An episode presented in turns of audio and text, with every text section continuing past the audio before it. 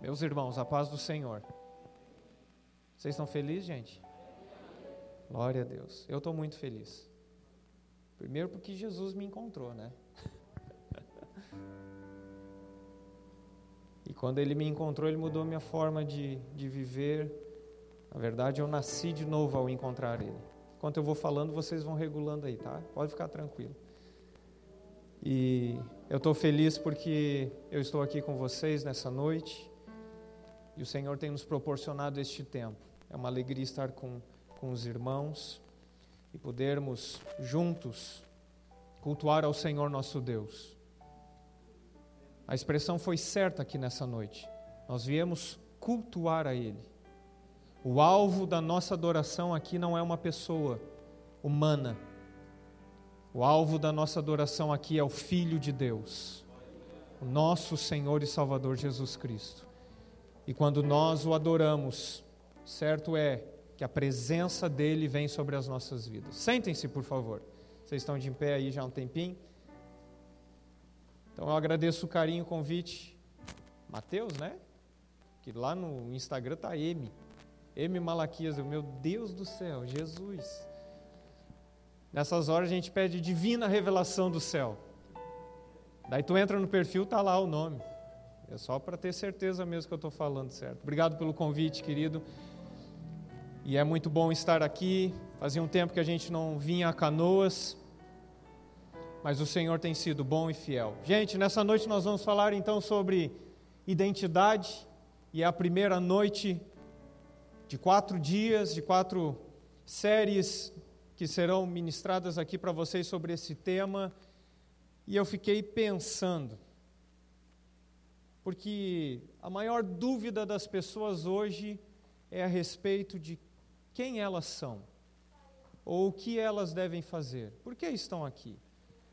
Sabe, é, é, antes de eu entrar na palavra, eu quero conversar um pouquinho com vocês sobre isso, porque muitas vezes a gente está vivendo, mas a gente nem sabe por que está vivendo, é ou não é verdade?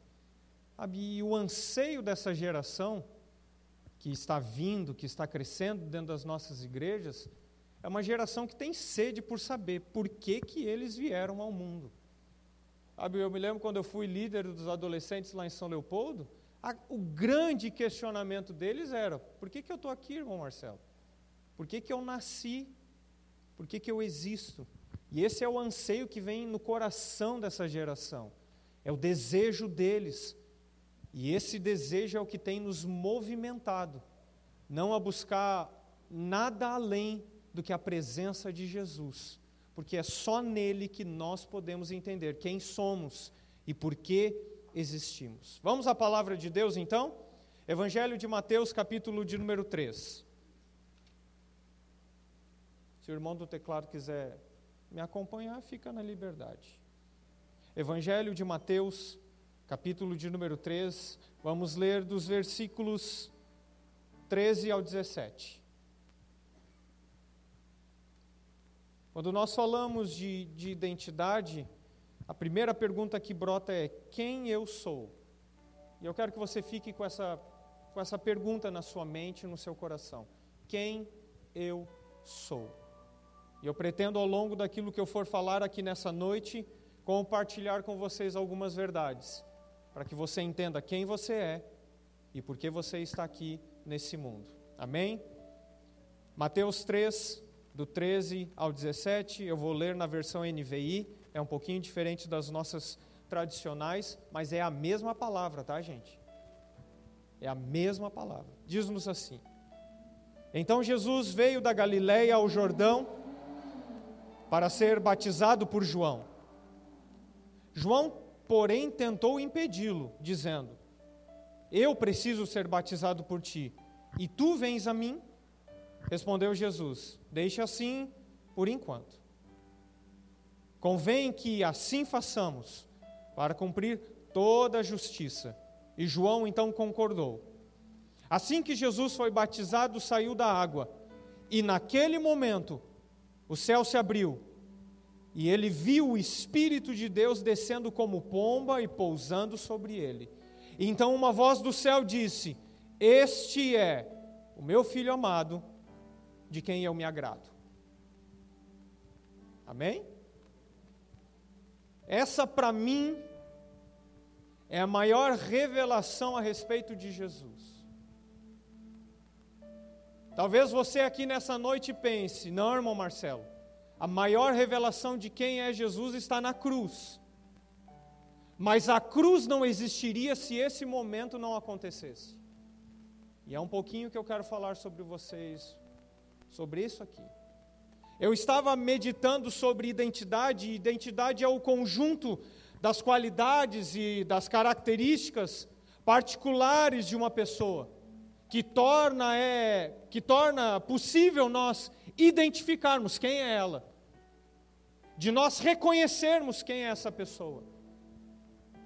Ah, quando você vê alguém que é muito próximo seu se aproximando, você já sabe que é ela.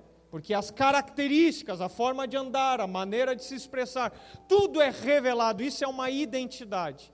Sabe, gente, eu fui para o tal do Google lá e eu descobri que existe um monte de tipo de identidade identidade cultural, identidade física, identidade social, sociológica, psicológica. Eu disse: não, para, vou fritar o meu cérebro se eu tentar entender cada uma dessas identidades. Mas nós, como indivíduos, somos caracterizados pela nossa identidade. Aqui nessa noite, talvez alguns se caracterizam pela quietude, são mais introspectivos, têm uma maneira mais quieta de se comportar, suas identidades estão expressas ali. Outros já são mais extrovertidos, conseguem se comunicar melhor. Tudo isso está dentro do poder da identidade. E quando nós começamos a analisar biblicamente, eu poderia trazer diversas pessoas para falar aqui sobre identidade. Mas sabe, quando eu olho para a Bíblia, eu vejo que Jesus é o exemplo maior.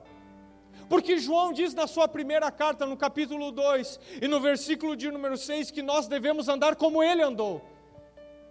Então, se devemos andar como ele andou, então ele é o modelo a ser seguido para as nossas vidas. Sabe, Pedro também vai dizer que nós devemos seguir os seus passos. Na sua primeira carta, no capítulo 2, versículo de número 21. Em outras palavras, nós devemos andar nas pisaduras de Jesus. Então, automaticamente, a vida cristã só tem sentido quando nós pisamos os passos que Jesus pisou. E é por isso que eu escolhi ele, porque ele é o exemplo maior. Eu me lembro quando eu me converti, isso já faz um tempo, em 1998, e naquela época a minha geração não tinha esse anseio por saber quem era, por que nasceu. Sabe por quê? Porque nós tínhamos profetas dentro da igreja. E os profetas eram usados por Deus para levantar o dedo, e às vezes apontar o dedo, e dizer assim: Eis que eu te escolhi. E eu vim desse ambiente da igreja, então eu nunca tive preocupação de saber quem eu era. Sabe por quê? Porque Deus usava os profetas. E os profetas falavam o porquê que nós existíamos. E se isso não está acontecendo, eu oro para que Deus levante os profetas porque esse é um tempo que Deus está restaurando a movimentação do Espírito Santo no nosso meio. Sabe, eu sinto de falar isso aqui nessa noite. E eu me lembro que eu entrei num culto, a Regina está ali, ela pode confirmar, que veio um profeta na minha direção e olhou para mim e disse assim: Meu servo, eis que te digo que na minha presença tu é como Davi. Rapaz, pensa num cara que saiu daquele culto, cheio da graça de Deus, pronto para pegar numa funda umas pedrinhas e matar o primeiro Golias que se atravessasse na minha frente. Porque eu entendi que eu era um Davi e que eu tinha então que ser como um Davi. Só que na verdade é muito mais. Depois eu fui ler a história de Davi e eu disse: Deus, eu não quero ser como Davi, não. Ô Deus, o cara errou um monte aí, Jesus. Tá doido? Não quero ser, não. Mas eu entendi o que o profeta estava falando com o passar do tempo, que Deus queria da minha vida sabe? E nesse tempo que nós estamos vivendo, parece que as coisas estão um pouquinho diferentes. Mas deixa eu compartilhar com vocês a palavra de Deus. Sabe, Jesus é o nosso exemplo, o exemplo a ser seguido. E aqui nós estamos diante do batismo de Jesus. E é interessante que ele, quando chega perto de João o Batista, João olha para ele e diz assim: Não, Os papéis estão invertidos aqui. Eu preciso ser batizado por ti. Porque se você ler, antes João estava dizendo: depois de mim vem um, que é mais do que eu. E ele vai batizar vocês com Espírito Santo e com fogo. Sabe o que, que João está dizendo para Jesus? Eu quero o fogo que está queimando dentro de ti. Eu preciso ser batizado nesse batismo. E Jesus diz: não, não, não eu preciso ser batizado assim, para que toda a justiça, para que eu viva corretamente na presença do meu Pai, eu preciso ser batizado por ti, João. E ele estava seguindo então o rumo certo para a sua vida. E diz então que quando ele sai das águas, ele vê os céus abertos. E aqui começa algo que me chama a atenção, porque parece-me que depois dos 12 anos de idade, Jesus meio que desaparece da história. E nós não temos como contar a história de Jesus até o reaparecimento dele já sendo usado pela presença de Deus, direcionado para o ministério do Senhor. Mas é interessante que no dia do batismo, o céu se abre. E ele vê algo vindo da parte de Deus. Sabe o que ele vê?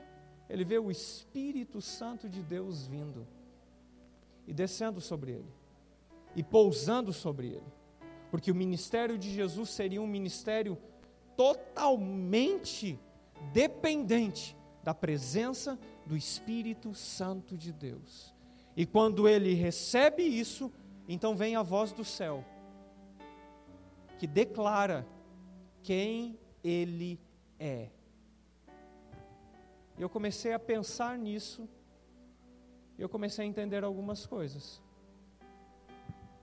Que nós só vamos entender quem nós somos quando os céus se abrirem.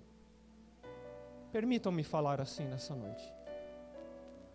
Não adianta nós corrermos atrás de, de cursos, de mentorias, de pastores renomados para tentar descobrir o porquê da nossa existência.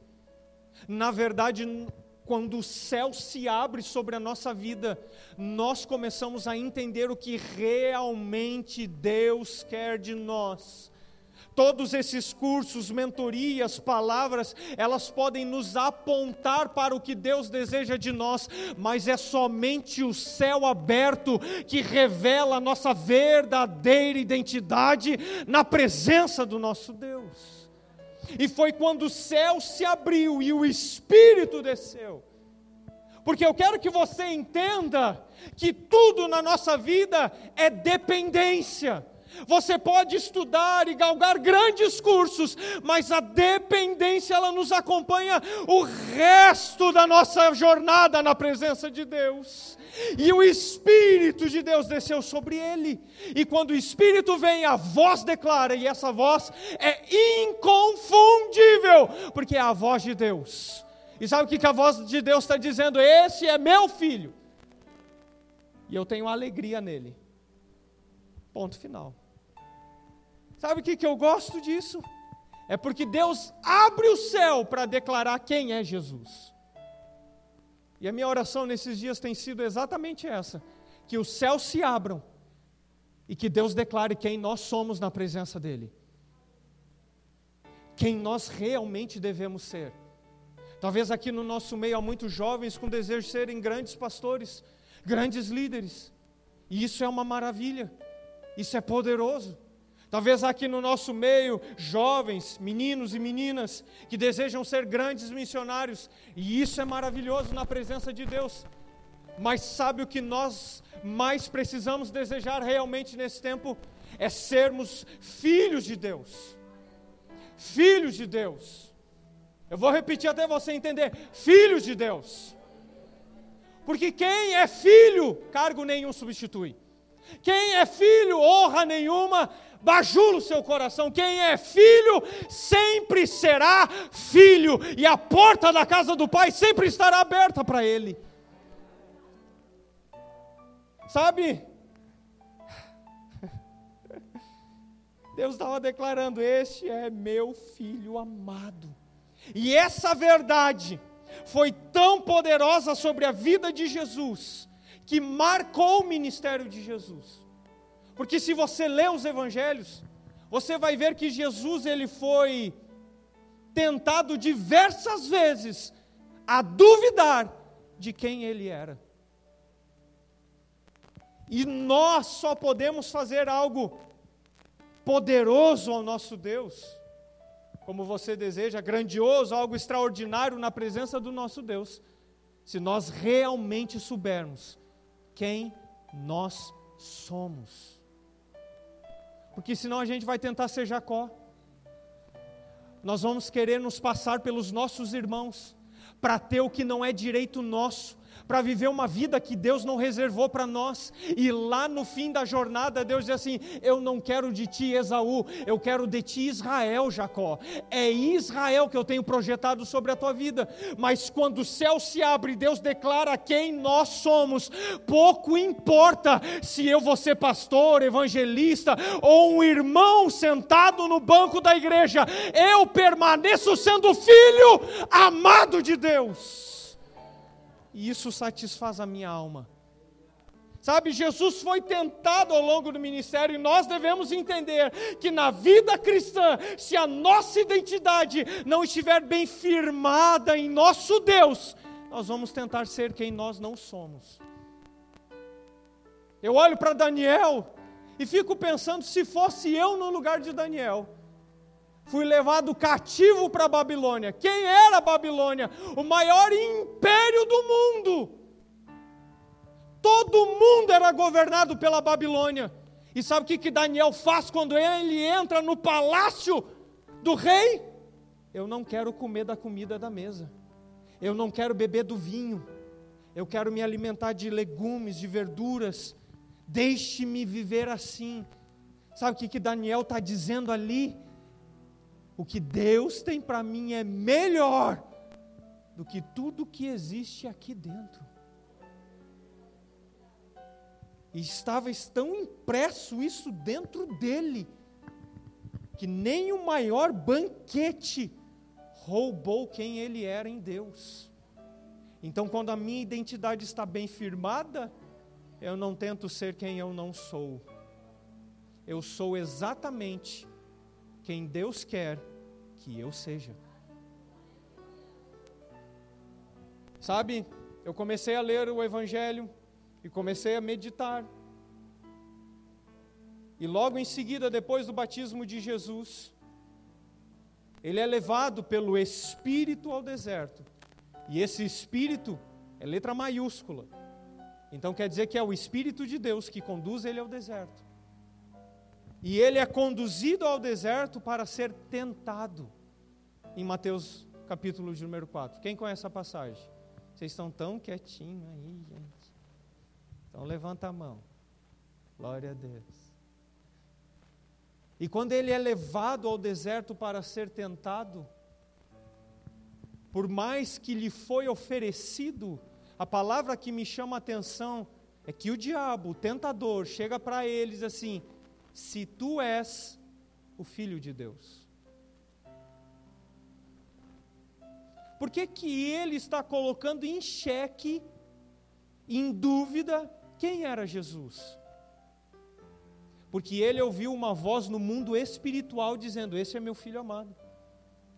Então ele se apresenta do mundo espiritual e tenta colocar em dúvida a filiação de Jesus. E o primeiro combate que nós devemos vencer é exatamente esse: de quem nós somos filhos. Você tem um pai, e ele cuida de ti, ele não te abandona. Ele não te esquece, muito pelo contrário, Ele derrama o seu espírito sobre a tua vida e Ele cuida de ti. E o teu Pai está aqui nessa noite, no nosso meio, para cuidar das nossas vidas sabe, mas há um entrave no mundo espiritual, e essa geração tem sofrido por demais, pensando que os sofrimentos terrenos podem anular o grande amor de Deus sobre a nossa vida. Mas eu vim dizer completamente o contrário aqui nessa noite: não importa o quanto nós venhamos a sofrer, o amor de Deus está derramado sobre nós. Sabe, o diabo se apresenta e coloca em dúvida, dizendo: se tu és o filho de Deus, faça isso, faça aquilo, não sei o quê. E Jesus sabia muito bem quem ele era, por quê? Porque a voz do céu tinha ecoado. E ele diz assim: Não, é? eu ouvi agora há pouco o meu pai dizendo que eu sou filho e que ele se agrada de mim, então eu não preciso duvidar de quem eu sou. E muitas vezes nós somos tentados a duvidar da nossa filiação. Sabe como? Quando a enfermidade chega. Pensando que o nosso pai não tem poder para mudar a situação que estamos vivendo. Muitas vezes nós somos tentados sobre a nossa filiação de Deus, quando as adversidades da vida vêm, e nós pensamos que Deus nos abandonou no meio do caminho. Nós somos tentados, mas nós devemos entender que para vencer isso daqui, devemos sempre olhar para o Pai e entender que o Pai nos ama. O Pai nos ama. Mas, irmão Marcelo, eu pequei. O Pai ama. O Pai perdoa. Sabe? Quando a gente vê a, parábola do filho pródigo, isso foi muito claro para nós.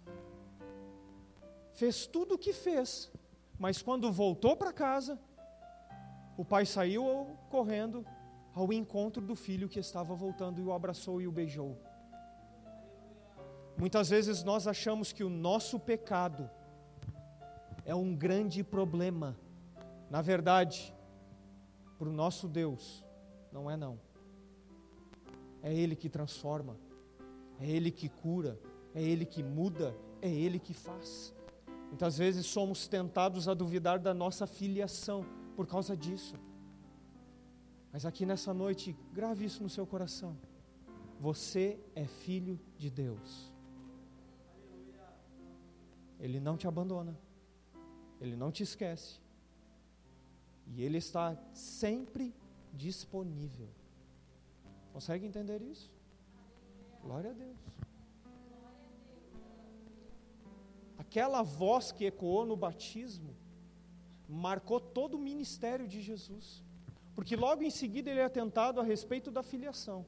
Mais para frente, em Mateus 14, ele é posto em dúvida a respeito da sua natureza, de quem ele era realmente diz que Jesus vem caminhando por sobre as águas a partir do versículo de número 22. E quando Jesus vem caminhando sobre as águas, os discípulos olham de longe assim: é fantasma. Ninguém caminha sobre as águas. Nenhum mortal viu ninguém caminhar sobre as águas. Eu não vi. Se tu viu aí, depois conta para nós. Mas ninguém tinha visto. Se eu visse hoje, eu também diria que é fantasma. Mas Jesus diz assim: não, gente, sou eu, não tenham medo. Aí Pedro abre a boca e diz assim: Se és tu, manda-me ir, ir ter contigo sobre as águas. Sabe o que, que os discípulos estão falando ali? Eles estão colocando em xeque, em dúvida, a natureza de Jesus. E por que a natureza, irmão Marcelo? Porque ele era homem? Claro que era, mas ele era Deus. 100% Deus. E quando Pedro olha e diz assim: Se és tu, manda-me então caminhar sobre esse negócio, ele está dizendo: Não sei não, hein, eu acho que não é. Mas Jesus, naquele momento, ele lança uma palavra e diz assim: Pode vir. Porque ele sabia quem ele era. Sabe, eu entendo que Deus tem grandes coisas para nós nesse tempo. Quem acredita assim? Glória a Deus. Deus tem grandes coisas. Eu estou vendo um despertar de Deus nas gerações. Mas tudo está ligado a uma questão só: nós acreditarmos que é Deus que está fazendo. Sabe, a gente pode pensar, mas será que isso é de Deus? Será que é, é um mover de Deus? E todas as vezes que nós duvidamos, nós estamos colocando em dúvida a grande natureza de Deus, que não é carnal, que não é humana, que não é terrena, mas é divina, é sobrenatural, é poderosa. Sabe, Deus pode fazer coisas extraordinárias acontecerem, basta nós crermos que Ele está fazendo isso. Sabe, os discípulos colocam em dúvida a natureza de Jesus. Se és tu o Jesus que nós estamos seguindo, eu também caminharei sobre as águas. Jesus diz: Pode vir, caminha aí, filho, porque sou eu realmente. E nós precisamos entender que muitas vezes nós seremos colocados em dúvida a respeito da natureza de Deus dentro de nós. Esses dias eu estava no culto e tinha uma menina que estava com uma dor no estômago, insuportável, e eu vi que ela estava assim contorcendo de dor, e o Espírito de Deus veio em mim e disse assim: ora por ela. Eu já fui meio assim, sabe? Disse Jesus, não tem outra não. Que orar por quem está sofrendo e dizer, Senhor, faz um milagre. Tem que ter fé, gente. E eu fui na menina e disse assim: Eu posso orar por ti? Ela disse: Claro. Me chamou de tio ainda. Me senti velho. Ah, eu me senti tão velho. Ora por mim, tio, ora. E ela botava a mão assim e fazia assim. E eu comecei a orar por ela. E enquanto eu orava, meu coração duvidava. Consegue entender isso? É uma loucura. Eu dizia: Senhor, toca, faz essa dor passar, traz uma anestesia sobre ela, cura ela. Mas o meu coração dizia assim: uh -uh, uh e eu terminei de orar, eu olhei para ela e disse assim: e aí? E ela disse assim: está doendo muito, tio. E naquele momento foi como um soco na minha barriga, porque o meu coração estava duvidando, e o Espírito de Deus estava dizendo: ora, ora. E eu olhei para ela e disse assim: eu vou orar de novo por ti. E ela, não, eu vou orar até Deus tirar essa dor de ti. E eu peguei na mão dela, o meu filho estava perto de mim, ele veio junto, e eu comecei a orar por ela. E eu disse: Ô, oh, dúvida do inferno, vaza fora daqui. E deixa eu orar em paz. Eu comecei a orar por ela e disse: Senhor, manda fogo, manda a tua presença, sara ela, sara ela. E eu fiquei orando, orando, orando, orando. E de repente eu comecei a sentir um calor na minha mão. Mas não era minha, era das mãos dela. E eu parei de orar e eu olhei para ela e disse assim, e aí? E ela disse, meu Deus, eu estou sentindo queimar dentro de mim. Eu estou sentindo algo aqui dentro de mim, tio. Eu disse, para de me chamar de tio e deixa eu continuar orando. E eu parei ali, eu disse, e a dor? Ela disse, a dor está saindo.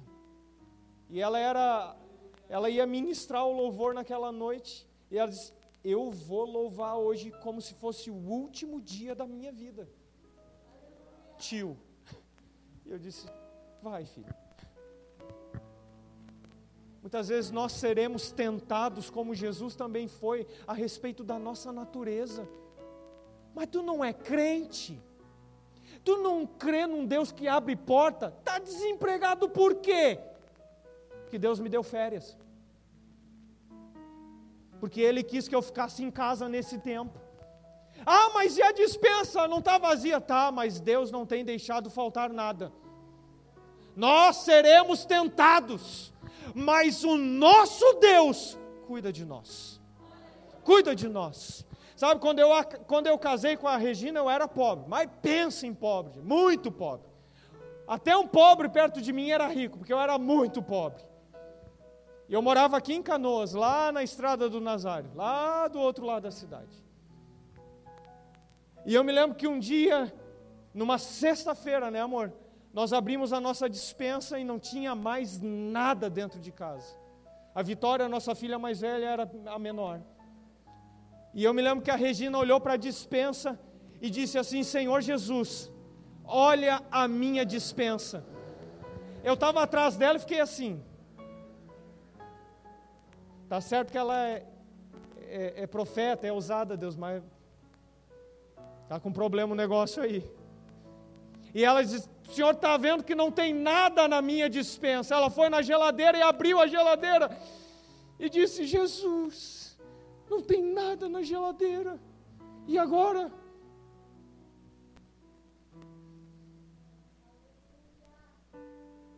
Eu me lembro que ela fechou a geladeira, já era tarde. Nós fomos dormir. No outro dia, era um sábado, eu acordei de manhã cedo, não tinha nada para comer, então passa fome mesmo, jejua, aproveita, entra no embalo, vai buscando a presença de Deus. E de repente uma buzina toca no meu portão. Eu olho de longe assim, eu conheço aquele carro. É um irmão. E eu disse: nunca veio na minha casa. E hoje eu não tenho nada para oferecer. E de repente ele vai, a gente vai lá, recebe ele. Ele disse: entra, entra. Ele disse: não, gente, eu não, eu não vou entrar. Deus me mandou trazer uma coisa aqui. Quando ele falou aquilo, eu gelei.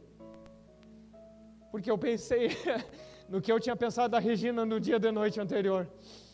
E quando ele abriu o porta-mala, tinha o porta-mala, era um Del Rey, tinha uma sacola econômica gigante. Gigante.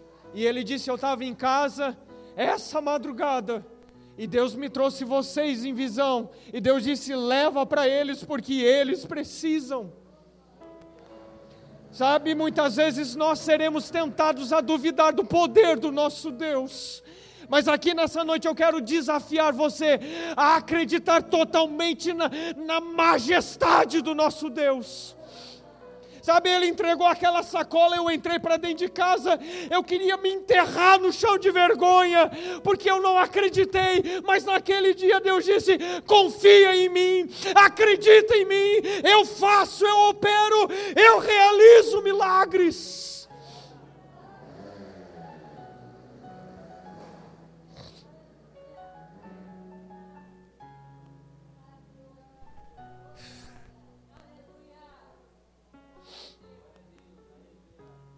Discípulos olham assim: não, é fantasma, não sou eu. Então deixa eu caminhar contigo aí. Deus está nos chamando para viver isso, para viver algo extraordinário na presença de Deus. Mas aquela declaração lá no dia de batismo, no dia do batismo, foi que fez Jesus dizer assim: sou eu, pode vir. Caminha comigo sobre as águas. Muitos dizem, mas afundou, mas caminhou. Se eu tivesse cinco segundos caminhando sobre a água, eu já seria o homem mais realizado desse mundo naquele dia. Não importa se eu tivesse afundado. Pedro andou com Jesus. Mas sabe o que, eu entendo?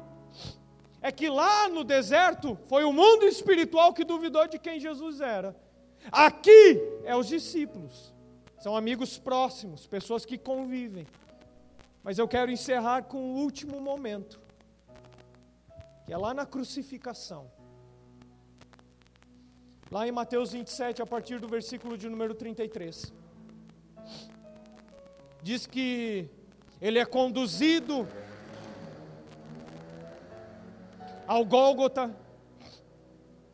E quando ele é conduzido ao Gólgota, ele é crucificado, erguido sobre o madeiro. E então, as pessoas que passavam e que estavam ali zombavam dele. Eu acho isso tremendo. Porque zombar está tranquilo. Mas eles olhavam para Jesus e diziam assim: se tu és o filho de Deus, desce da cruz. Se tu és o filho de Deus, salva-te a ti mesmo. Se tu és o filho de Deus, desce dessa cruz e nós creremos em ti. E ali, as pessoas, o mundo, estava colocando em dúvida a missão de Jesus. Primeiro, nós seremos postos em dúvida quanto à nossa filiação, quanto à nossa natureza divina dentro de nós habitando dentro desse corpo carnal. Mas em último lugar, colocarão em dúvida a nossa missão. A nossa missão. E Jesus olha para eles. Eu fico tentando imaginar essa cena. Porque se é eu e tu lá naquela cruz, eles dizem: Eu posso descer. Não tem problema nenhum eu sair daqui agora mesmo mas tu está colocando em dúvida a minha missão.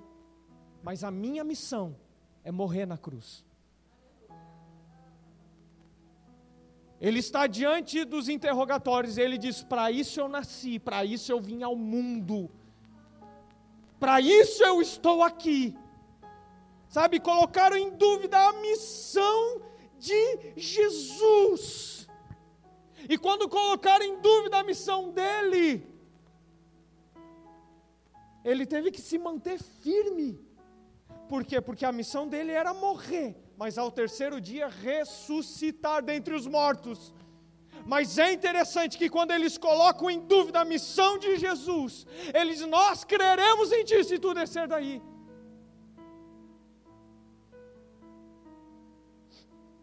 E nós vivemos num tempo tão, tão, tão, tão estranho, né? Tão estranho. Hoje nós recebemos um alguns jovens lá em casa. E uma das meninas diz assim: Ah, o meu sonho, meu chamado, eu quero ser missionário, irmão Marcelo. Aí eu pensei, ah, é um sentimento nobre. E eu perguntei, a gente vai dando corda, para onde tu quer ir? E ela diz assim: Eu? Eu quero ir para a China. Aí eu olhei para ela assim: para a China? Comunista? Tem certeza? E ela diz: Eu não sei, mas eu oro pela China todos os dias. Eu sei tudo deles. Já sei até como entrar lá dentro. Aí a Regina perguntou para ela assim: Tu sabe que tu pode morrer? E ela disse: Eu não tenho medo da morte. Aí conversando com outros, disse: Não, eu quero ir para os países árabes. Eu disse: Rapaz, eles matam a gente às pencas. Explode um, matam milhares. Tem certeza? Ele diz assim: Eu sou apaixonado por isso. E na hora, minha vontade era olhar para eles com 16, 17, 18 anos de idade e dizer assim: vai fazer uma faculdade, filho. Vai te engajar no serviço. Vai ser alguém. E na hora o Espírito veio e me repreendeu. E disse assim: uh -uh, não abre essa tua boca para dizer besteira, não. Diz assim: eu estou levantando uma geração como nunca levantei antes. E eles começaram a falar e dizer: Não, eu me vejo lá, eu me vejo pregando, falando. E eu disse: Mas como se vê num país que não pode carregar uma Bíblia sequer? Sabe, muitas vezes nós seremos colocados em dúvida a respeito da missão, do chamado de Deus na nossa vida mas compete a nós entendermos que aquilo que Deus derramou sobre a nossa vida é irrevogável é inegociável, é intransferível. Sabe o que é isso?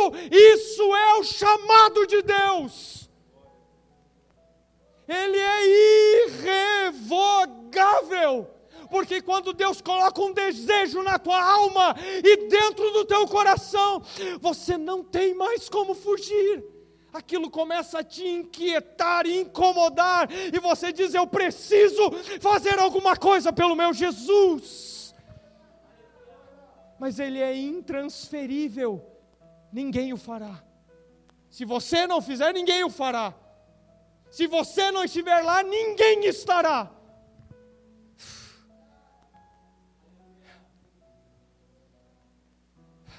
E está chegando o tempo, gente, onde essa geração que está vindo aí, de, de adolescentes, vai nos passar. Sabe por quê? Porque eu estou vendo que eles estão desapegados. Sabe, eles estão querendo fazer algo maior para o nosso Deus. Eu vi a, a, a irmã que estava ministrando aqui depois do louvor sobre os Uber, né? Eu tenho um filho assim dentro de casa. Rapaz, eu chego a pagar quase 50 reais de Uber para o guri porque ele para os Uber e fica falando de Jesus para eles e eu tendo que pagar, pagar, pagar. E esses dias ele chegou na frente de casa e o Uber não arrancava. E eu mandei uma mensagem: Tá tudo bem aí? E ele disse: Só um pouquinho, pai, que o cara tá chorando aqui. E eu disse: O que, que tu fez, guri? Ele disse: Fiz nada, estou falando de Jesus, fica tranquilo. Quem paga sou eu, mas ele está fazendo. É investimento para o reino. Está tá tranquilo. Toda vez que ele entrava dentro do Uber e entra, ele fala de Jesus. Porque eles estão vindo com essa fome, com essa sede, não importa onde, não importa quando, não importa como, eles estão falando que Jesus é o Salvador das nossas almas. Sabe, mas há uma tentação para a gente desistir. Quantos pastores assumem o altar e digam, gaste tempo numa faculdade, gaste tempo. Eu não estou falando contra isso, não, tá? Fica bem entendido isso daqui. Quiser fazer, faz. Quiser ser, seja. Mas se há uma chama missionária no teu coração, entenda que ela nunca te deixará em paz. Enquanto você não for fazer alguma coisa por Jesus. A nossa geração está cheia de conhecimento, está acumulando diploma, que nem eu aproveitei a pandemia para fazer todos os cursos de teologia que estavam atrasados na minha vida, Cândido. E eu disse, Jesus, eu nunca estudei tanto na minha vida. Até todos eles armazenados dentro do meu celular, cada diplominha, um atrás do outro bonitinho. E esses dias eu olhei para Jesus, que que me adianta tudo isso se eu não estou indo e fazendo o que o Senhor quer? Então vamos fazer o seguinte, vamos trocar, deixa o curso lá e deixa eu ir eu acho que ele está entendendo o negócio e eu também estou fluindo nesse, nesse meio aí. Há muito conhecimento, mas basta uma atitude nossa para as coisas começarem a se mover. Sabe, antes de tudo que a gente possa realizar para o nosso Deus, nós precisamos entender quem nós somos. E a pergunta volta então: quem eu sou? Quem nós somos?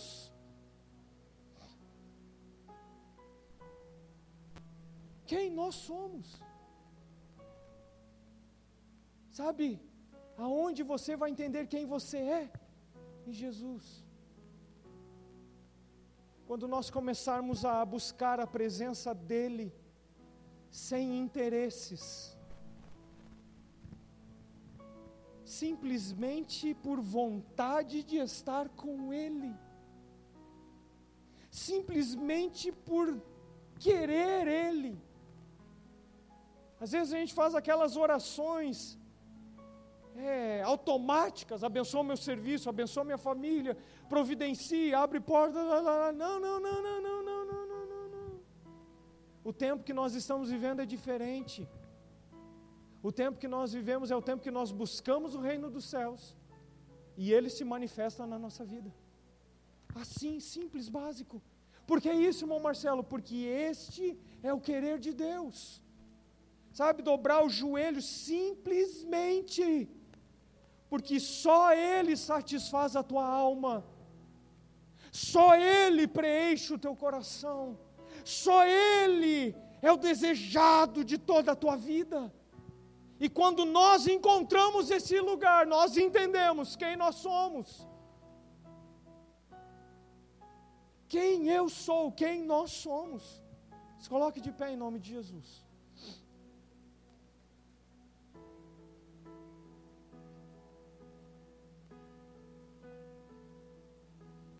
Meus irmãos, a paz do Senhor. Vocês estão felizes, gente? Glória a Deus. Eu estou muito feliz. Primeiro porque Jesus me encontrou, né? e quando Ele me encontrou, Ele mudou minha forma de, de viver. Na verdade, eu nasci de novo ao encontrar Ele. Enquanto eu vou falando, vocês vão regulando aí, tá? Pode ficar tranquilo. E eu estou feliz porque eu estou aqui com vocês nessa noite. E o Senhor tem nos proporcionado este tempo. É uma alegria estar com, com os irmãos e podermos juntos cultuar ao Senhor nosso Deus. A expressão foi certa aqui nessa noite. Nós viemos cultuar a Ele. O alvo da nossa adoração aqui não é uma pessoa humana. O alvo da nossa adoração aqui é o Filho de Deus, o nosso Senhor e Salvador Jesus Cristo. E quando nós o adoramos, certo é que a presença dele vem sobre as nossas vidas. Sentem-se, por favor. Vocês estão de pé aí já há um tempinho. Então eu agradeço o carinho, o convite. Mateus, né? Que lá no Instagram tá M. M Malaquias, meu Deus do céu, Jesus. Nessas horas a gente pede divina revelação do céu. Daí tu entra no perfil, tá lá o nome. É só para ter certeza mesmo que eu estou falando certo. Obrigado pelo convite, querido. E é muito bom estar aqui. Fazia um tempo que a gente não vinha a canoas, mas o Senhor tem sido bom e fiel. Gente, nessa noite nós vamos falar então sobre identidade, e é a primeira noite de quatro dias, de quatro séries que serão ministradas aqui para vocês sobre esse tema. E eu fiquei pensando, porque a maior dúvida das pessoas hoje é a respeito de quem elas são ou o que elas devem fazer. Por que estão aqui? Sabe, é, é, antes de eu entrar na palavra, eu quero conversar um pouquinho com vocês sobre isso. Porque muitas vezes a gente está vivendo, mas a gente nem sabe por que está vivendo. É ou não é verdade? E o anseio dessa geração que está vindo, que está crescendo dentro das nossas igrejas, é uma geração que tem sede por saber por que, que eles vieram ao mundo. Sabe, eu me lembro quando eu fui líder dos adolescentes lá em São Leopoldo, a, o grande questionamento deles era: por que, que eu estou aqui, irmão Marcelo? Por que, que eu nasci? Por que, que eu existo? E esse é o anseio que vem no coração dessa geração, é o desejo deles e esse desejo é o que tem nos movimentado, não a buscar nada além do que a presença de Jesus, porque é só nele que nós podemos entender quem somos e por que existimos. Vamos à palavra de Deus então? Evangelho de Mateus, capítulo de número 3. Se o irmão do teclado quiser me acompanhar, fica na liberdade. Evangelho de Mateus, capítulo de número 3, vamos ler dos versículos 13 ao 17. Quando nós falamos de, de identidade, a primeira pergunta que brota é: quem eu sou? E eu quero que você fique com essa, com essa pergunta na sua mente no seu coração: quem eu sou? E eu pretendo, ao longo daquilo que eu for falar aqui nessa noite, compartilhar com vocês algumas verdades para que você entenda quem você é e por que você está aqui nesse mundo. Amém? Mateus 3, do 13 ao 17, eu vou ler na versão NVI, é um pouquinho diferente das nossas tradicionais, mas é a mesma palavra, tá, gente? É a mesma palavra. Diz-nos assim: Então Jesus veio da Galiléia ao Jordão para ser batizado por João. João porém tentou impedi-lo, dizendo: Eu preciso ser batizado por ti, e tu vens a mim? Respondeu Jesus: Deixe assim por enquanto. Convém que assim façamos, para cumprir toda a justiça. E João então concordou. Assim que Jesus foi batizado, saiu da água, e naquele momento o céu se abriu e ele viu o Espírito de Deus descendo como pomba e pousando sobre ele. Então uma voz do céu disse: Este é o meu filho amado, de quem eu me agrado. Amém? Essa para mim é a maior revelação a respeito de Jesus. Talvez você aqui nessa noite pense: não, irmão Marcelo, a maior revelação de quem é Jesus está na cruz. Mas a cruz não existiria se esse momento não acontecesse. E é um pouquinho que eu quero falar sobre vocês, sobre isso aqui. Eu estava meditando sobre identidade, e identidade é o conjunto das qualidades e das características particulares de uma pessoa. que torna é que torna possível nós identificarmos quem é ela, de nós reconhecermos quem é essa pessoa. Ah, quando você vê alguém que é muito próximo seu se aproximando, você já sabe que é ela, porque as características, a forma de andar, a maneira de se expressar, tudo é revelado, isso é uma identidade. Sabe, gente, eu fui para o tal do Google lá e eu descobri que existe um monte de tipo de identidade. Identidade cultural, identidade física, identidade social, sociológica, psicológica. Eu disse: não, para, vou fritar o meu cérebro se eu tentar entender cada uma dessas identidades. Mas nós, como indivíduos, somos caracterizados pela nossa identidade. Aqui nessa noite, talvez alguns se caracterizam pela quietude, são mais introspectivos, têm uma maneira mais quieta de se comportar, suas identidades estão expressas ali, outros já são mais extrovertidos, conseguem se comunicar melhor. Tudo isso está dentro do poder da identidade. E quando nós começamos a analisar biblicamente, eu poderia trazer diversas pessoas para falar aqui sobre identidade. Mas sabe, quando eu olho para a Bíblia, eu vejo que Jesus é o exemplo maior. Porque João diz na sua primeira carta, no capítulo 2 e no versículo de número 6, que nós devemos andar como ele andou. Então, se devemos andar como ele andou, então ele é o modelo a ser seguido para as nossas vidas. Sabe, Pedro também vai dizer que nós devemos seguir os seus passos. Na sua primeira carta, no capítulo 2, versículo de número 21. Em outras palavras, nós devemos andar nas pisaduras de Jesus. Então, automaticamente, a vida cristã só tem sentido quando nós pisamos os passos que Jesus pisou. E é por isso que eu escolhi ele, porque ele é o exemplo maior. Eu me lembro quando eu me converti, isso já faz um tempo, em 1998, e naquela época a minha geração não tinha esse anseio por saber quem era, por que nasceu. Sabe por quê? Porque nós tínhamos profetas dentro da igreja. E os profetas eram usados por Deus para levantar o dedo, e às vezes apontar o dedo, e dizer assim: Eis que eu te escolhi. E eu vim desse ambiente da igreja, então eu nunca tive preocupação de saber quem eu era. Sabe por quê? Porque Deus usava os profetas. E os profetas falavam o porquê que nós existíamos.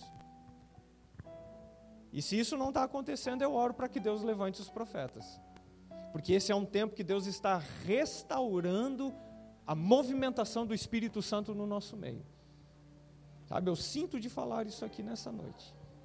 E eu me lembro que eu entrei num culto, a Regina está ali, ela pode confirmar, que veio um profeta na minha direção e olhou para mim e disse assim: Meu servo, eis que te digo que na minha presença tu é como Davi. Rapaz, pensa num cara que saiu daquele culto, cheio da graça de Deus, pronto para pegar numa funda umas pedrinhas e matar o primeiro Golias que se atravessasse na minha frente. Porque eu entendi que eu era um Davi e que eu tinha então que ser como um Davi. Só que na verdade é muito mais. Depois eu fui ler a história de Davi e eu disse: Deus, eu não quero ser como Davi, não. Ô Deus, o cara errou um monte aí, Jesus. Tá doido? Não quero ser, não. Mas eu entendi o que o profeta estava falando com o passar do tempo, que Deus queria da minha vida sabe? E nesse tempo que nós estamos vivendo, parece que as coisas estão um pouquinho diferentes. Mas deixa eu compartilhar com vocês a palavra de Deus. Sabe, Jesus é o nosso exemplo, o exemplo a ser seguido. E aqui nós estamos diante do batismo de Jesus. E é interessante que ele, quando chega perto de João o Batista, João olha para ele e diz assim: Não, os papéis estão invertidos aqui. Eu preciso ser batizado por ti. Porque se você ler, antes João estava dizendo: depois de mim vem um, que é mais do que eu. E ele vai batizar vocês com Espírito Santo e com fogo. Sabe o que, que João está dizendo para Jesus? Eu quero o fogo que está queimando dentro de ti. Eu preciso ser batizado nesse batismo. E Jesus diz: não, não, não eu preciso ser batizado assim, para que toda a justiça, para que eu viva corretamente na presença do meu Pai, eu preciso ser batizado por ti, João. E ele estava seguindo então o rumo certo para a sua vida. E diz então que quando ele sai das águas, ele vê os céus abertos. E aqui começa algo que me chama a atenção, porque parece-me que depois dos 12 anos de idade, Jesus meio que desaparece da história, e nós não temos como contar a história de Jesus até o reaparecimento dele já sendo usado pela presença de Deus, direcionado para o ministério do Senhor. Mas é interessante que no dia do batismo, o céu se abre. E ele vê algo vindo da parte de Deus. Sabe o que ele vê? Ele vê o Espírito Santo de Deus vindo e descendo sobre ele e pousando sobre ele. Porque o ministério de Jesus seria um ministério totalmente dependente da presença do Espírito Santo de Deus. E quando ele recebe isso, então vem a voz do céu, que declara quem ele é.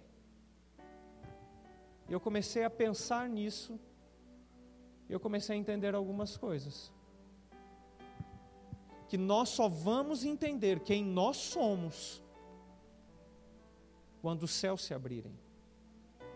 Permitam-me falar assim nessa noite. Não adianta nós corrermos atrás de, de cursos, de mentorias, de pastores renomados para tentar descobrir o porquê da nossa existência. Na verdade, quando o céu se abre sobre a nossa vida, nós começamos a entender o que realmente Deus quer de nós. Todos esses cursos, mentorias, palavras, elas podem nos apontar para o que Deus deseja de nós, mas é somente o céu aberto que revela a nossa verdadeira identidade na presença do nosso Deus. E foi quando o céu se abriu e o Espírito desceu.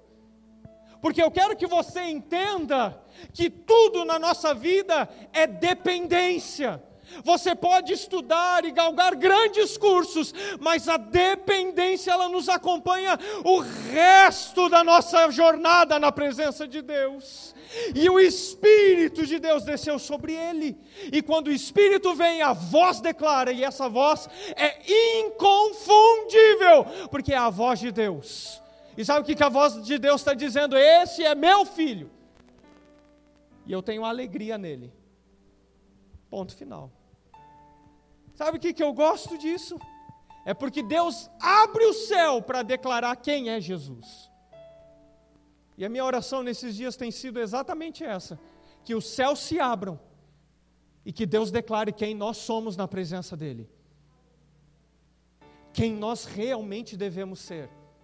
Talvez aqui no nosso meio há muitos jovens com desejo de serem grandes pastores, grandes líderes. E isso é uma maravilha, isso é poderoso. Talvez aqui no nosso meio, jovens, meninos e meninas que desejam ser grandes missionários, e isso é maravilhoso na presença de Deus. Mas sabe o que nós mais precisamos desejar realmente nesse tempo? É sermos filhos de Deus. Filhos de Deus. Eu vou repetir até você entender: filhos de Deus. Porque quem é filho, cargo nenhum substitui. Quem é filho, honra nenhuma bajula o seu coração. Quem é filho sempre será filho, e a porta da casa do pai sempre estará aberta para ele. Sabe? Deus estava declarando: Este é meu filho amado. E essa verdade foi tão poderosa sobre a vida de Jesus, que marcou o ministério de Jesus. Porque se você lê os evangelhos, você vai ver que Jesus ele foi tentado diversas vezes a duvidar de quem ele era. E nós só podemos fazer algo poderoso ao nosso Deus, como você deseja, grandioso, algo extraordinário na presença do nosso Deus, se nós realmente soubermos quem nós somos porque senão a gente vai tentar ser Jacó. Nós vamos querer nos passar pelos nossos irmãos para ter o que não é direito nosso, para viver uma vida que Deus não reservou para nós. E lá no fim da jornada, Deus diz assim: Eu não quero de ti Esaú, eu quero de ti Israel, Jacó. É Israel que eu tenho projetado sobre a tua vida. Mas quando o céu se abre, Deus declara quem nós somos. Pouco importa se eu vou ser pastor, evangelista ou um irmão sentado no banco da igreja, eu permaneço sendo filho amado de Deus e isso satisfaz a minha alma. Sabe, Jesus foi tentado ao longo do ministério e nós devemos entender que na vida cristã, se a nossa identidade não estiver bem firmada em nosso Deus, nós vamos tentar ser quem nós não somos.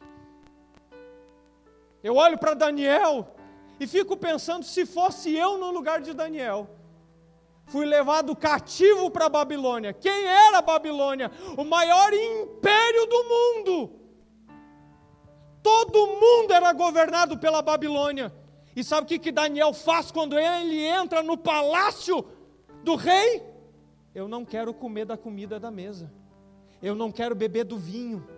Eu quero me alimentar de legumes, de verduras. Deixe-me viver assim.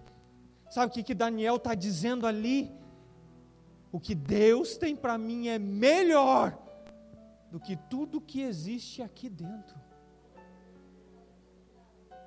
E estava tão impresso isso dentro dele, que nem o maior banquete roubou quem ele era em Deus.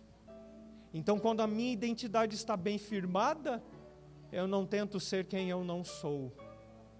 Eu sou exatamente quem Deus quer que eu seja. Sabe, eu comecei a ler o Evangelho e comecei a meditar. E logo em seguida, depois do batismo de Jesus, ele é levado pelo Espírito ao deserto. E esse Espírito é letra maiúscula. Então quer dizer que é o Espírito de Deus que conduz ele ao deserto. E ele é conduzido ao deserto para ser tentado. Em Mateus capítulo de número 4. Quem conhece a passagem? Vocês estão tão quietinhos aí, gente. Então levanta a mão. Glória a Deus. E quando ele é levado ao deserto para ser tentado, por mais que lhe foi oferecido, a palavra que me chama a atenção é que o diabo, o tentador, chega para eles assim: se tu és o filho de Deus. Por que, que ele está colocando em xeque, em dúvida, quem era Jesus? Porque ele ouviu uma voz no mundo espiritual dizendo: Esse é meu filho amado. Então ele se apresenta do mundo espiritual e tenta colocar em dúvida a filiação de Jesus. E o primeiro combate que nós devemos vencer é exatamente esse: de quem nós somos filhos. Você tem um pai, e ele cuida de ti, ele não te abandona, ele não te esquece, muito pelo contrário, Ele derrama o seu espírito sobre a tua vida e Ele cuida de ti. E o teu Pai está aqui nessa noite, no nosso meio, para cuidar das nossas vidas sabe, mas há um entrave no mundo espiritual, e essa geração tem sofrido por demais, pensando que os sofrimentos terrenos podem anular o grande amor de Deus sobre a nossa vida. Mas eu vim dizer completamente o contrário aqui nessa noite. Não importa o quanto nós venhamos a sofrer, o amor de Deus está derramado sobre nós. Sabe, o diabo se apresenta e coloca em dúvida dizendo: se tu és o filho de Deus, faça isso, faça aquilo, não sei o que. E Jesus sabia muito bem quem ele era, por quê? Porque a voz do céu tinha ecoado. E ele diz assim: não, quá, eu ouvi agora há pouco meu pai dizendo que eu sou filho e que ele se agrada de mim, então eu não preciso duvidar de quem eu sou. E muitas vezes nós somos tentados a duvidar da nossa filiação. Sabe como? Quando a enfermidade chega. Pensando que o nosso Pai não tem poder para mudar a situação que estamos vivendo. Muitas vezes nós somos tentados sobre a nossa filiação de Deus, quando as adversidades da vida vêm, e nós pensamos que Deus nos abandonou no meio do caminho. Nós somos tentados, mas nós devemos entender que para vencer isso daqui, devemos sempre olhar para o Pai e entender que o Pai nos ama. O Pai nos ama. Mas, irmão Marcelo, eu pequei.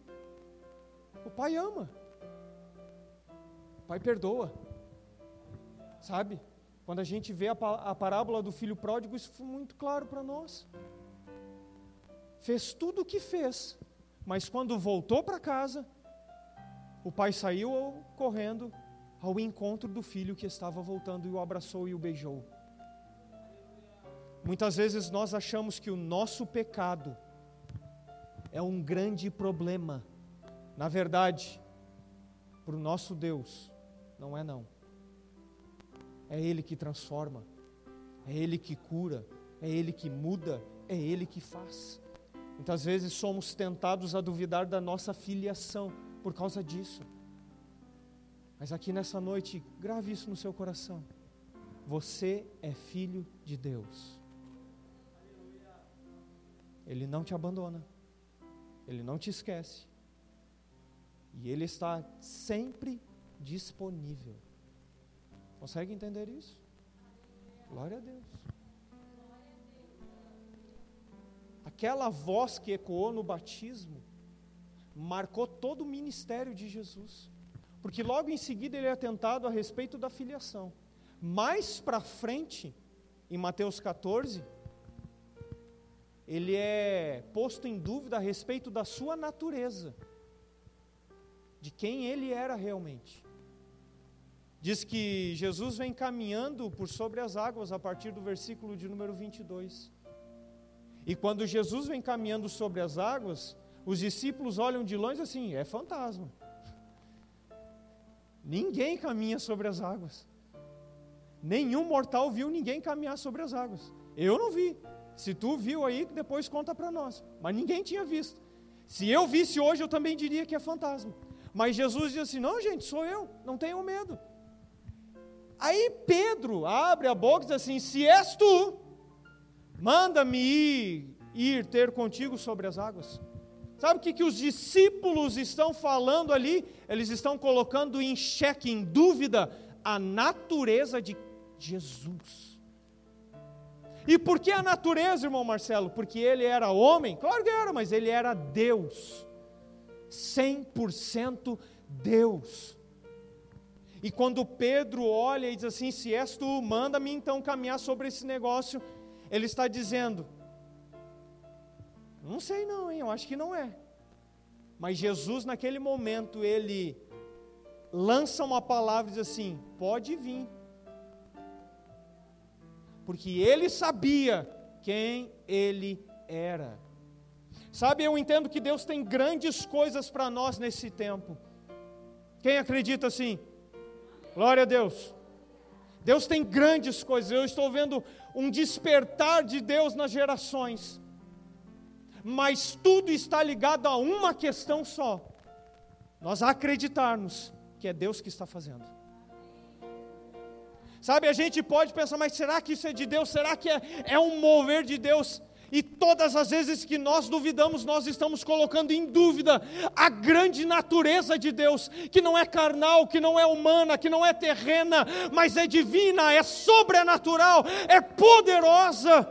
Sabe, Deus pode fazer coisas extraordinárias acontecerem, basta nós crermos que Ele está fazendo isso.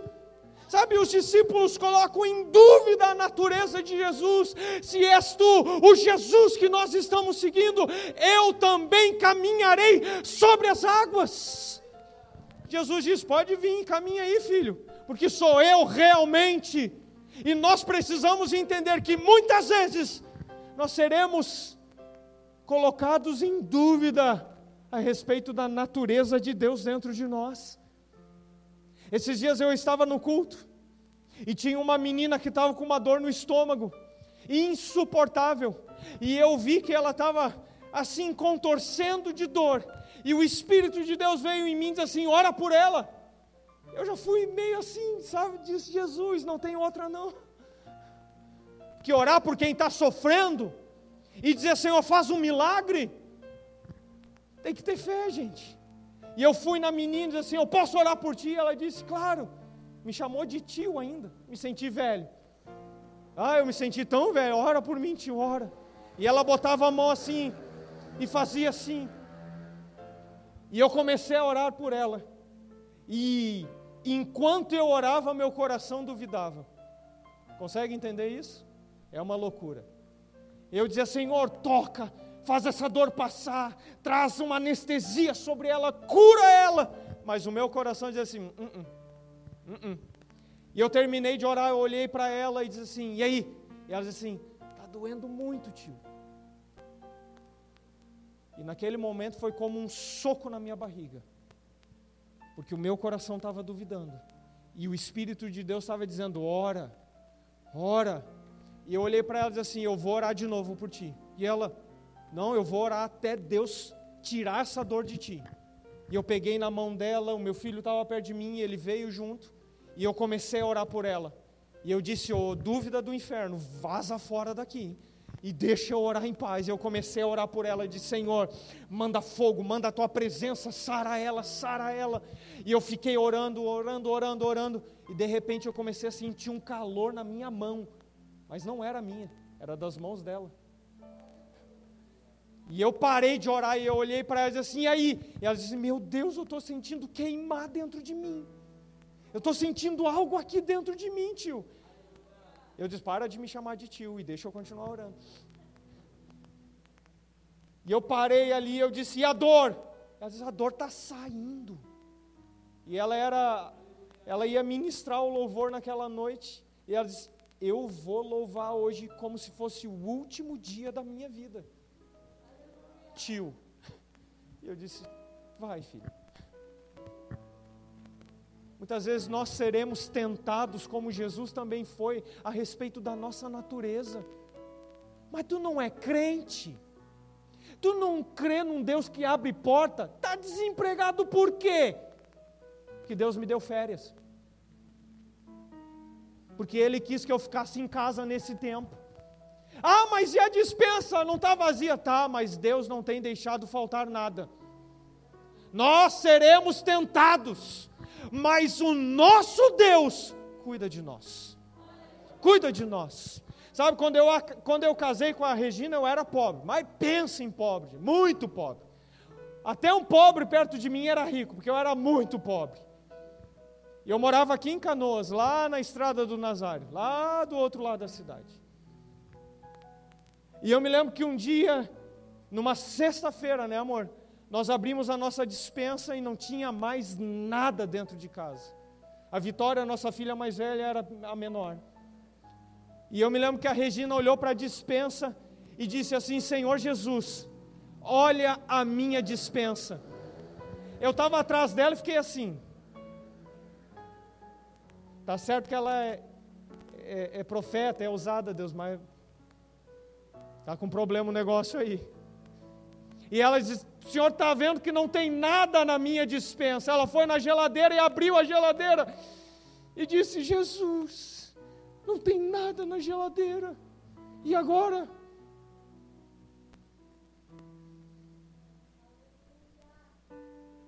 Eu me lembro que ela fechou a geladeira, já era tarde. Nós fomos dormir. No outro dia, era um sábado, eu acordei de manhã cedo, não tinha nada para comer, então passa fome mesmo, jejum, aproveita, entra no embalo, vai buscando a presença de Deus. E de repente uma buzina toca no meu portão. Eu olho de longe assim, eu conheço aquele carro. É um irmão. E eu disse: nunca veio na minha casa. E hoje eu não tenho nada para oferecer. E de repente ele vai, a gente vai lá, recebe ele. Ele disse: entra, entra. Ele disse: não, gente, eu não, eu não vou entrar. Deus me mandou trazer uma coisa aqui. Quando ele falou aquilo, eu gelei. Porque eu pensei no que eu tinha pensado da Regina no dia de noite anterior. E quando ele abriu o porta-mala, tinha o porta-mala, era um Del Rey, tinha uma sacola econômica gigante.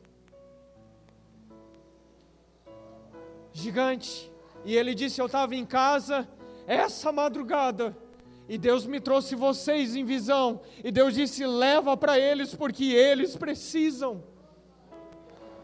Sabe, muitas vezes nós seremos tentados a duvidar do poder do nosso Deus. Mas aqui nessa noite eu quero desafiar você a acreditar totalmente na, na majestade do nosso Deus.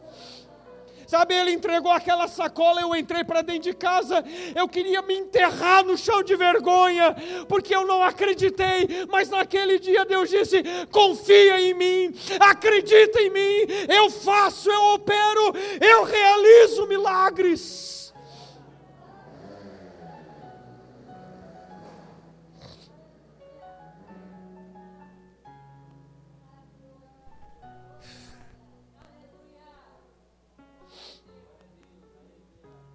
Discípulos olham assim: não, é fantasma, não sou eu. Então deixa eu caminhar contigo aí.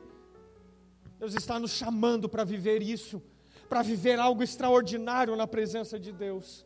Mas aquela declaração lá no dia de batismo, no dia do batismo foi que fez Jesus dizer assim: sou eu, pode vir. Caminha comigo sobre as águas. Muitos dizem, mas afundou, mas caminhou. Se eu tivesse cinco segundos caminhando sobre a água, eu já seria o homem mais realizado desse mundo naquele dia. Não importa se eu tivesse afundado. Pedro andou com Jesus. Mas sabe o que, que eu entendo?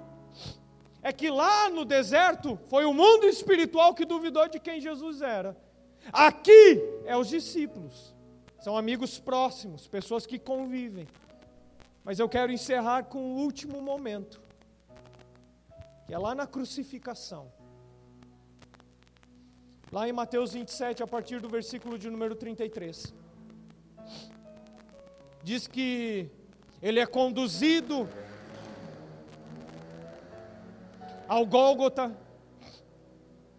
E quando ele é conduzido ao Gólgota, ele é crucificado, erguido sobre o madeiro e então, as pessoas que passavam e que estavam ali zombavam dele. Eu acho isso tremendo. Porque zombar está tranquilo. Mas eles olhavam para Jesus e diziam assim: se tu és o filho de Deus, desce da cruz. Se tu és o filho de Deus, salva-te a ti mesmo. Se tu és o filho de Deus, desce dessa cruz, e nós creremos em ti. E ali, as pessoas, o mundo, estava colocando em dúvida a missão de Jesus. Primeiro, nós seremos postos em dúvida quanto à nossa filiação, quanto à nossa natureza divina dentro de nós habitando dentro desse corpo carnal. Mas em último lugar, colocarão em dúvida a nossa missão. A nossa missão. E Jesus olha para eles. Eu fico tentando imaginar essa cena. Porque se é eu e tu lá naquela cruz, eles dizem: Eu posso descer. Não tem problema nenhum eu sair daqui agora mesmo mas tu está colocando em dúvida a minha missão. Mas a minha missão é morrer na cruz. Ele está diante dos interrogatórios ele diz: Para isso eu nasci, para isso eu vim ao mundo, para isso eu estou aqui. Sabe, colocaram em dúvida a missão de Jesus. E quando colocaram em dúvida a missão dele, ele teve que se manter firme. Por quê? Porque a missão dele era morrer, mas ao terceiro dia ressuscitar dentre os mortos. Mas é interessante que quando eles colocam em dúvida a missão de Jesus, eles nós creremos em ti se tu descer daí.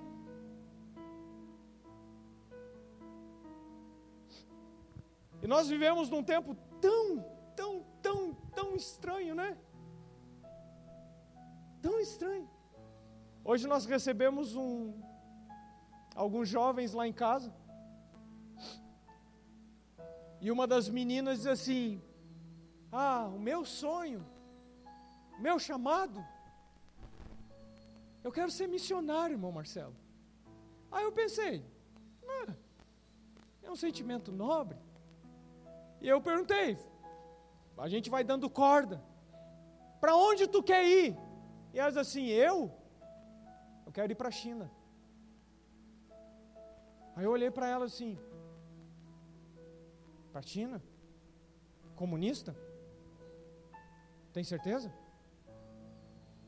E ela disse: Eu não sei, mas eu oro pela China todos os dias. Eu sei tudo deles. Eu sei até como entrar lá dentro. Aí a Regina perguntou para ela assim: Tu sabe que tu pode morrer? E ela disse: Eu não tenho medo da morte. Aí conversando com outros, disse: Não, eu quero ir para os países árabes. Ele disse: Rapaz, eles matam a gente às pencas. Explode um, matam milhares. Tem certeza? Ele diz assim: Eu sou apaixonado por isso. E na hora, minha vontade era olhar para eles com 16, 17, 18 anos de idade e dizer assim: vai fazer uma faculdade, filho. Vai te engajar no serviço. Vai ser alguém. E na hora o Espírito veio e me repreendeu e diz assim: hum, hum, não abre essa tua boca para dizer besteira, não.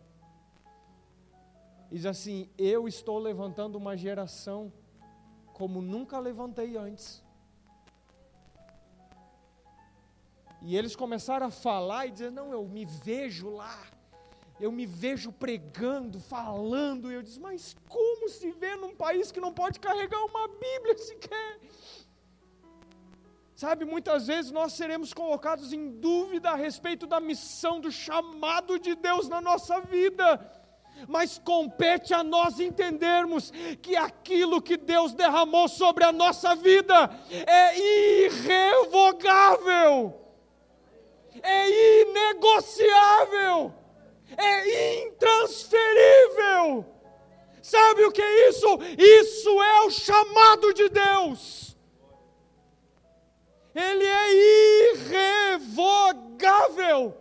Porque quando Deus coloca um desejo na tua alma e dentro do teu coração, você não tem mais como fugir. Aquilo começa a te inquietar, incomodar, e você diz: Eu preciso fazer alguma coisa pelo meu Jesus. Mas ele é intransferível, ninguém o fará.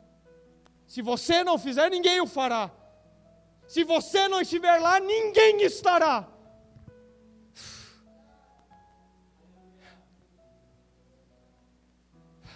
E está chegando o tempo, gente, onde essa geração que está vindo aí, de, de adolescentes, vai nos passar. Sabe por quê? Porque eu estou vendo que eles estão desapegados. Sabe, eles estão querendo fazer algo maior para o nosso Deus.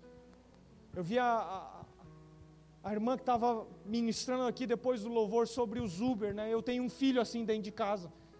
Rapaz, eu chego a pagar quase 50 reais de Uber para o guri, porque ele para os Uber e fica falando de Jesus para eles, e eu tendo que pagar, pagar, pagar. E esses dias ele chegou na frente de casa e o Uber não arrancava, e eu mandei uma mensagem, tá tudo bem aí? E ele disse, só um pouquinho, pai, que o cara tá chorando aqui. E eu disse, o que que tu fez, guri? Ele disse fiz nada, estou falando de Jesus, fica tranquilo. Quem paga sou eu, mas ele está fazendo. É investimento para o reino. Está tá tranquilo. Toda vez que ele entrava dentro do Uber e entra, ele fala de Jesus. Porque eles estão vindo com essa fome, com essa sede, não importa onde, não importa quando, não importa como, eles estão falando que Jesus é o Salvador das nossas almas. sabe? Mas há uma tentação para a gente desistir. Quantos pastores assumem o altar e digam: gaste tempo numa faculdade, gaste tempo. Eu não estou falando contra isso, não, tá? Fica bem entendido isso daqui. Quiser fazer, faz. Quiser ser, seja. Mas se há uma chama missionária no teu coração, entenda que ela nunca te deixará em paz, enquanto você não for fazer alguma coisa por Jesus. A nossa geração está cheia de conhecimento, está acumulando diploma, que nem eu aproveitei a pandemia para fazer todos os cursos de teologia que estavam atrasados na minha vida, Cândido. E eu disse, Jesus, eu nunca estudei tanto na minha vida. Até todos eles armazenados dentro do meu celular, cada diplominha, um atrás do outro bonitinho. E esses dias eu olhei para Jesus, que, que me adianta tudo isso se eu não estou indo e fazendo o que o Senhor quer? Então vamos fazer o seguinte, vamos trocar, deixa o curso lá e deixa eu ir. Eu acho que ele está entendendo o negócio e eu também estou fluindo nesse, nesse meio aí. Há muito conhecimento, mas basta uma atitude nossa para as coisas começarem a se mover. Sabe, antes de tudo que a gente possa realizar para o nosso Deus, nós precisamos entender quem nós somos. E a pergunta volta então: quem eu sou? Quem nós somos? Quem nós somos? Sabe, aonde você vai entender quem você é? Em Jesus. Quando nós começarmos a buscar a presença dEle, sem interesses, simplesmente por vontade de estar com Ele, simplesmente por querer Ele. Às vezes a gente faz aquelas orações é, automáticas, abençoa meu serviço, abençoa minha família, providencia, abre portas, não, não, não, não, não, não, não. O tempo que nós estamos vivendo é diferente. O tempo que nós vivemos é o tempo que nós buscamos o reino dos céus e ele se manifesta na nossa vida. Assim, simples, básico. Por que isso, irmão Marcelo? Porque este é o querer de Deus. Sabe, dobrar o joelho simplesmente, porque só Ele satisfaz a tua alma, só Ele preenche o teu coração. Só Ele é o desejado de toda a tua vida. E quando nós encontramos esse lugar, nós entendemos quem nós somos. Quem eu sou, quem nós somos. Se coloque de pé em nome de Jesus.